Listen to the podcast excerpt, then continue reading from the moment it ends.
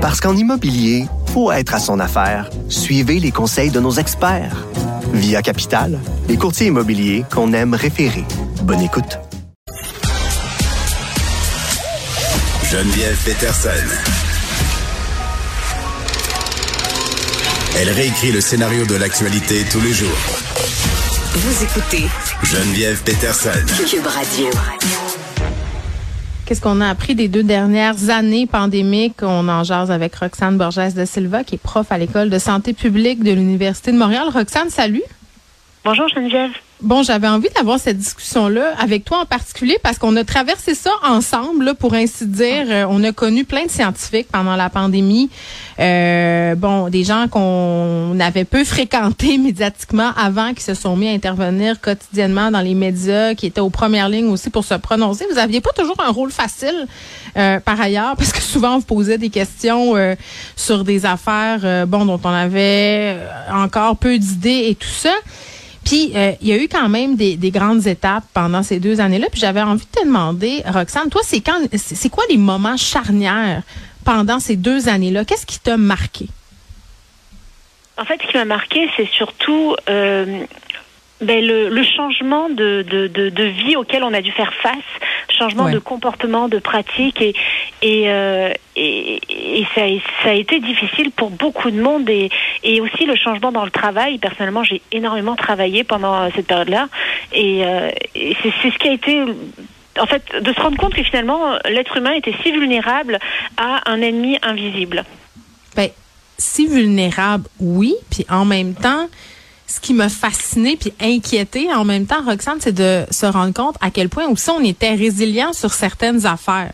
Tu sais, oui, c'est vrai là qu'il y a des gens qui se sont plaints tout le long que ça n'avait pas de bon sens, les mesures sanitaires, le port du masque, la vaccination, mais je pense qu'il faut rappeler que c'est une minorité de la population là. Majoritairement, on s'est plié à tout ça, puis même des fois, je trouvais un peu trop, là, notamment le couvre-feu. À un moment donné, je me disais, hey, c'est fou à quel point c'est rendu qu'on accepte des choses facilement.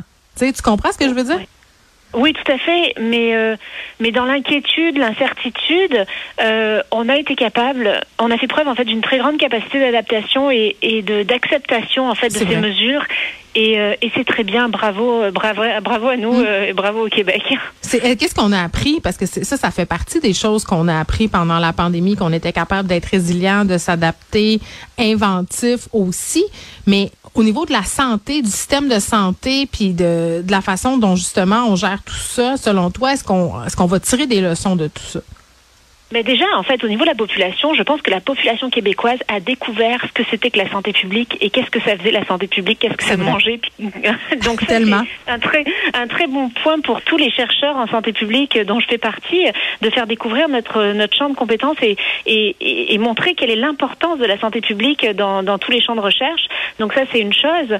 Après, euh, euh, au niveau des... Euh, euh au niveau des, des de qu'est-ce qu'on a pu découvrir, euh, ben, je pense qu'on a on a appris aussi à, à vivre en fait euh, d'une autre manière et, et, on a certainement euh, euh, ben, compris beaucoup de choses en fait au fonctionnement euh, mm. ben, en fait à comment fonctionnait la santé et la, et la mm. santé publique en fait et c'est vachement intéressant. Oui, puis là c'est rendu que on se connaît un, un petit peu parce qu'on s'est côtoyé beaucoup en ondes. Il y a quelque chose qui me dit qu'en ce moment tu es un peu titillé par le fait que je parle de la pandémie au passé.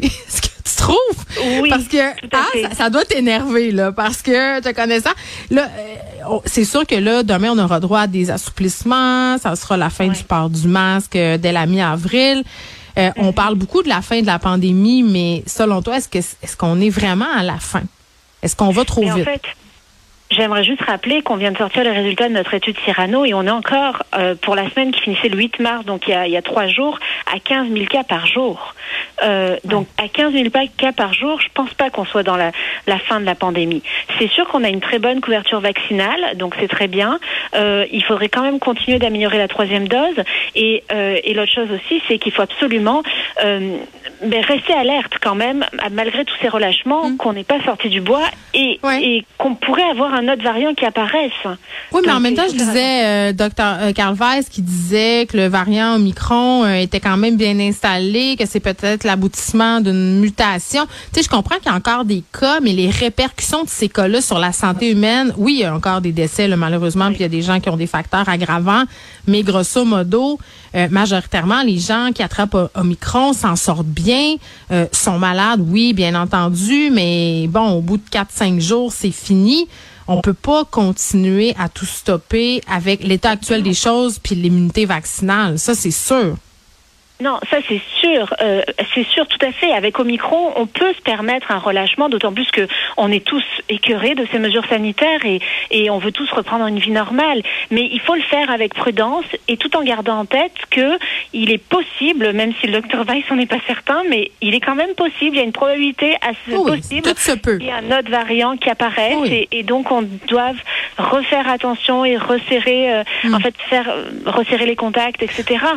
Il n'y a pas d'absolu il n'y a pas d'absolu en science, on se l'est répété souvent. Puis, tu parlais des 40 là, ce qui a mis fin à la grippe espagnole, c'est bien plate, mais c'est les 40 des gens, là. Un moment donné, ils ont juste passé à d'autres choses, puis il y a des personnes qui ont continué à mourir, puis ça s'est éteint, puis tout ça, tu sais, ben, peut-être qu'avec Omicron, est-ce que j'ai l'impression qu'on est un peu dans la même attitude, là, c'est-à-dire que là, on passe à autre chose, advienne que pourra.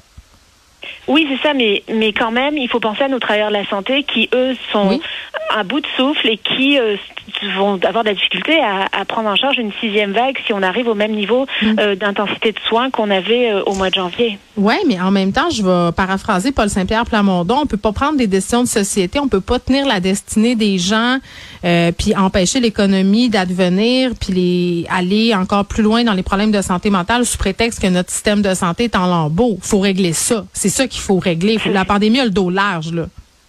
Oui, absolument. il faut absolument s'atteler à régler ce problème de notre système de soins. Malheureusement, c'est pas un problème qui va se régler en 24 heures. Ça va prendre plusieurs années. Donc, euh, pour éviter de, d'avoir à choisir ou, ou à donner des soins de moins bonne qualité à certaines personnes, ou moins sécuritaires, il faut absolument mm. euh, ben, que la population en fait euh, adopte des bonnes pratiques euh, comme la distanciation, le, le, le, port du masque quand on, on craint d'avoir des symptômes, en tout cas et, essayer de pas trop être en contact avec du monde et pas se présenter dans un, un bar ou euh, un karaoké. Oui, ça sera. oui, c'est ça. Ça sera la, la, la, nouvelle étiquette respiratoire, comme on l'appelle. Tu sais, on, on, a une pensée pour les travailleurs de la santé, c'est bien sûr. Là, moi, je dis pas ça pour invalider du tout comment ils se sentent là. mais j'ai quand même aussi beaucoup de d'inquiétude pour les gens vulnérables, c'est ceux qui sont en ce moment plus susceptibles de développer des complications, qui sont immunosupprimés, immunodéprimés. Je me dis, eux autres, ils doivent voir ça aller, puis ils doivent se dire, hé, hey, wow, wow, wow, là, les gens se foutent de nous autres ben raides.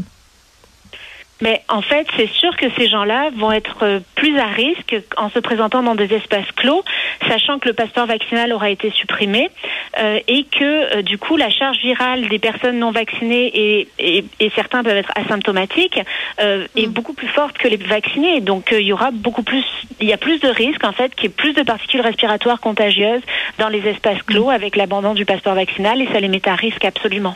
Puis l'OMS euh, qui a recommandé aussi euh, l'administration de la dose de rappel. Euh, ça, ça s'est passé ça cette semaine. Paradoxalement, oui, il y a des gens qui sont même pas encore allés chercher leur troisième dose, mais moi, Roxane Borges de Silva, je suis un peu circonspect. Cette semaine, je recevais un courriel d'une des écoles primaires de mes enfants pour me dire que l'organisation de l'administration de la deuxième dose allait se faire la semaine prochaine. On est rendu début mars. Moi, mes enfants ont eu leur deuxième dose depuis deux semaines avant Noël. C'est tard en petit péché, là. C'est vrai qu'il y a eu un peu peut-être euh, un laisser-aller sur la deuxième dose pour les enfants. Oui. Et oui, et c'est un peu dommage parce que c'est si important et même au niveau des messages de communication du gouvernement par rapport à la troisième dose, il y a eu euh, des incohérences, euh, des, des, des, retours en arrière. On savait plus sur les délais et moi-même aujourd'hui, je suis même pas sûre de savoir quel est réellement le délai qu'on l'ait attrapé ou pas au micron. Ah, moi, je comprends plus rien. Juste te dire là, ça. ça fait trois semaines chez nous. Donc ça a été un peu difficile et ça n'a pas été un message fort d'encouragement à la troisième dose ou même à la deuxième dose pour les pour les jeunes. Et c'est mm. dommage parce qu'on a un peu raté notre coup sur ce coup-là. Puis avec la sortie du docteur Boileau cette semaine euh, concernant le confinement, justement, de dire que les personnes qui ont été en contact avec un cas doivent euh, et peuvent continuer à exercer leur vie, leur fonction en étant vigilants. dans le monde scolaire, ça va être très, très complexe à gérer. Moi, j'ai déjà des profs qui m'ont écrit pour me dire, écoutez, là, on avait déjà de la misère avec des consignes claires, des parents qui comprenaient pas, qui s'obstinaient, qui étaient euh, vraiment dans des situations impossibles. Là, on va se retrouver à gérer des classes où on a des cas euh, où les enfants sont envoyés à l'école même si leur frère est positif, euh, puis essayent de faire garder un masque comme du monde à un enfant de 6 ans. Euh, tu sais, c'est pas parfait là, ce qui nous est annoncé quand même. Je comprends qu'il n'y a rien de parfait là, mais pour l'école, j'ai l'impression que ça va être complexe. C'est sûr, et il faut faire attention aussi, regarder la, la, situation internationale. On voit qu'il y a une résurgence des cas. On ne sait pas si c'est une vaguelette ou une. Ben en Chine, ils reconfinent, hein? En Chine, ils reconfinent à cause d'Omicron. Donc euh, et on voit ben, Hong Kong, Nouvelle-Zélande, c'est dramatique ce qui leur arrive, mais mais on voit même en Europe, euh, Allemagne, Angleterre, euh, France, une, une résurgence des cas. Donc on n'est pas à l'abri de ça et c'est pour ça que malgré le relâchement, il faut rester prudent et, et être altruiste surtout. Ben, être altruiste, puis c'est difficile, hein, en ce moment, parce qu'on est tous tannés, puis on, non, mais pour vrai, puis je m'inclus là-dedans, là, c'est tellement pas pour euh, être condescendante puis me placer au-dessus de tout ça, là. On est rendu dans un mode très, très égoïste où on a souffert personnellement de plein d'affaires. Moi, ça fait trois semaines que je suis chez nous, Roxane, là, puis un matin, ça m'a tout pris pour pas aller au bureau parce que, tu sais, sur mon test, là, j'ai encore une petite ligne fantôme. Tu sais, j'aurais eu le goût d'y aller, là. Ça prend beaucoup de discipline, puis on en a moins. On a moins de volonté. Mais il faut y penser. C'est un c'est bien parce qu'en fait, même avec un test avec une ligne fantôme, ça veut dire que notre charge virale est encore assez élevée pour être pour être contagieux. Et donc, mm. est-ce qu'on est prêt, euh, égoïstement parlant, à aller contaminer du monde qui pourrait se retrouver à l'hôpital? Mais moi, ça me fait peur. Je pense qu'il y a bien des gens qui sont prêts à ça, qui se disent, ben là, franchement, ça fait, fait, ça fait cinq jours, là, ça fait une semaine, c'est fini.